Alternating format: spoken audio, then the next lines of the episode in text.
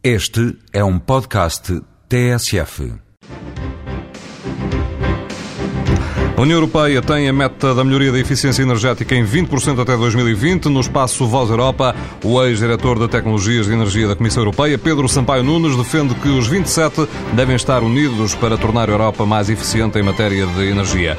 Reconhece ainda assim que alguns métodos de a produzir são controversos.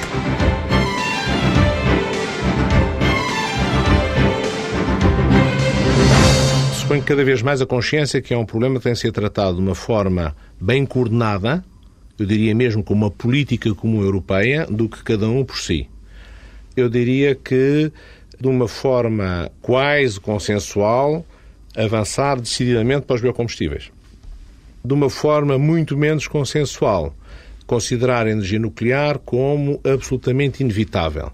Isso há ainda um grupo de países que considera esse tema demasiado controverso para poder ser adaptado desde já. E depois, de uma forma consensual também, embora em, em diferentes graus de vontade de implementação, as energias renováveis, porque, na sua maior parte, representam um sobrecusto em termos das tecnologias convencionais. Mas cada vez menor, porque as tecnologias convencionais estão a aumentar muito de custo.